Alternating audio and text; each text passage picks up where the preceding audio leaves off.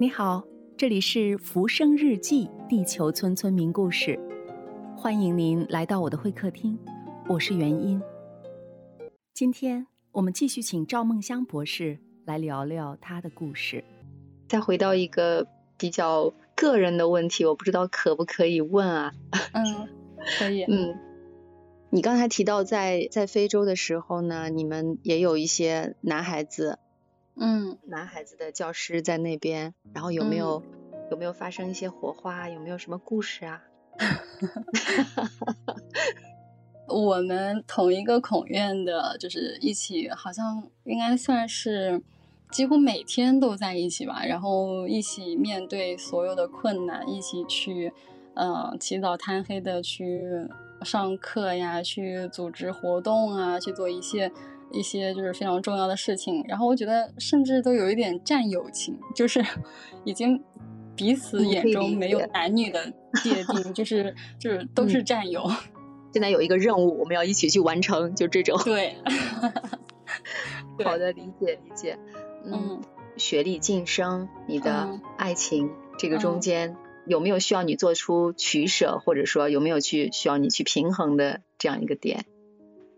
目前还没有，不过我觉得，就是两个人之间呢，如果是要发生爱情的话，它至少是要有一个个一些微小瞬间。我听过这样一句话啊，就是说爱情呢是一个个发生积极共鸣的微小瞬间。然后我就觉得，如果两个人要在一起，两个人之间肯定是要产生共鸣的。其次，这些共鸣是要积极的。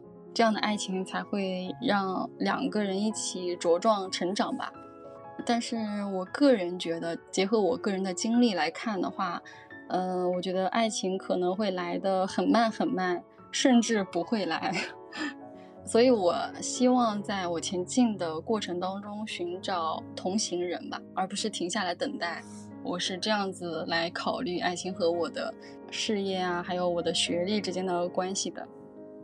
很有意思，那我悄悄问一下，九零后的女孩子，九零后的女汉子，九零后的小姑娘，你的理想中的，对你的理想型是什么样子的？对的。我现在觉得很多男孩子，就是我这个年纪的男孩子都挺优秀的了，他们也是相当有责任感的一批男生了。我的理想型的话，我觉得我会希望他是一个比较有耐心的男孩子吧，因为我已经今年二十八岁了，我是九三年的。随着我的年纪的增长呢，我对爱情的幻想好像也开始变得具象了起来。也现在已经具体到，我希望他能够解决问题的时候是很耐心的，就比如说。我们之间如果是要吵架了，我们俩之间要认定，就是要有这样的默契。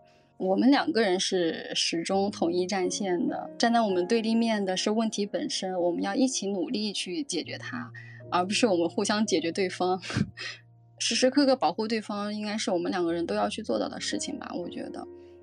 不管是和我之间的感情问题啊，还是我们将来要一起共同面对的一些人生的难题，我觉得都应该要做到这一点，是我希望的。